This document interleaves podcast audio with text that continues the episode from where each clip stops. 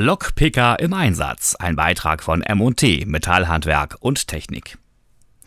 Schließ- und Sicherungstechnik. Wie einbruchsicher ist ein Schloss oder ein Schließzylinder wirklich? Um das zu ermitteln, lässt man am besten Experten ran. Lockpicker, die es sich als sportliches Hobby gesetzt haben, jedes Schloss zu entsperren.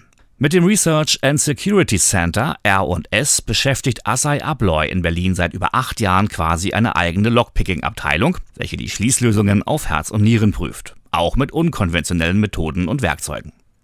Dort wird die Sicherheit mechanischer und elektromechanischer Produkte überprüft. Sie werden auf Optimierungspotenzial und Sicherheitslücken in Bezug auf gewaltsames Öffnen, Brute Force Öffnung und auf manipulative Attacken, umgangssprachlich Lockpicking, getestet. Diese Ergebnisse fließen dann direkt in die Produktentwicklung ein. Dr. Thorsten Quast leitet das R&S und hat damit sein Hobby zum Beruf gemacht. Denn der Laserphysiker ist seit seiner frühen Jugend begeisterter Lockpicker.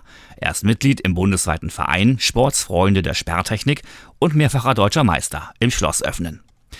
Der sportliche Aspekt beim Lockpicking besteht darin, mit viel Übung und Erfahrung Schlösser und Schließzylinder möglichst schnell zu öffnen, erklärt Dr. Thorsten Quast sein ungewöhnliches Hobby. Aber wir öffnen Schlösser und keine Türen, das ist ein wichtiger Punkt, damit wir nicht mit kriminellen Handlungen assoziiert werden.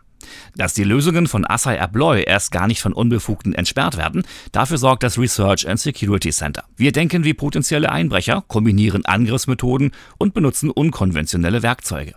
Zur Überwindung suchen wir kreative Ansätze, denken out of the box.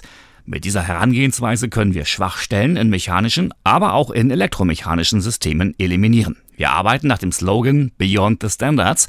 Das heißt, dass wir unsere Produkte Tests unterziehen, die weit über die Standards hinausgehen, erklärt Quast. Nähere Infos unter mt-metallhandwerk.de mt-metallhandwerk.de